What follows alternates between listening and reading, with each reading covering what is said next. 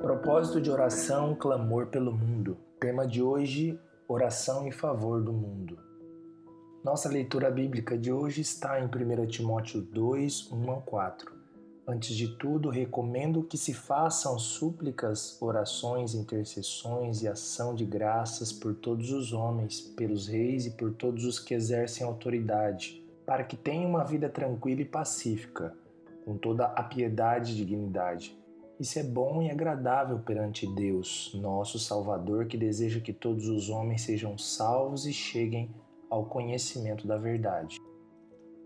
Antes de tudo, orações, súplicas e intercessões. A recomendação de Paulo apóstolo ao jovem pastor Timóteo é começar tudo com oração.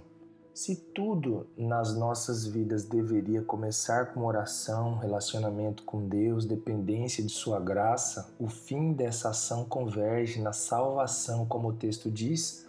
Deus, nosso Salvador, deseja que todos os homens sejam salvos e cheguem ao conhecimento da verdade.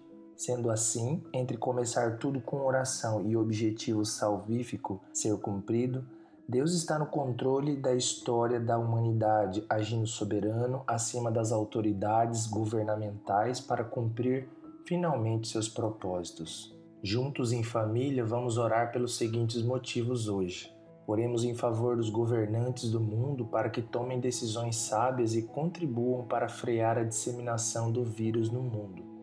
Oremos pelas pessoas infectadas com Covid-19 no mundo, principalmente por aquelas que estão internadas e com risco de morte.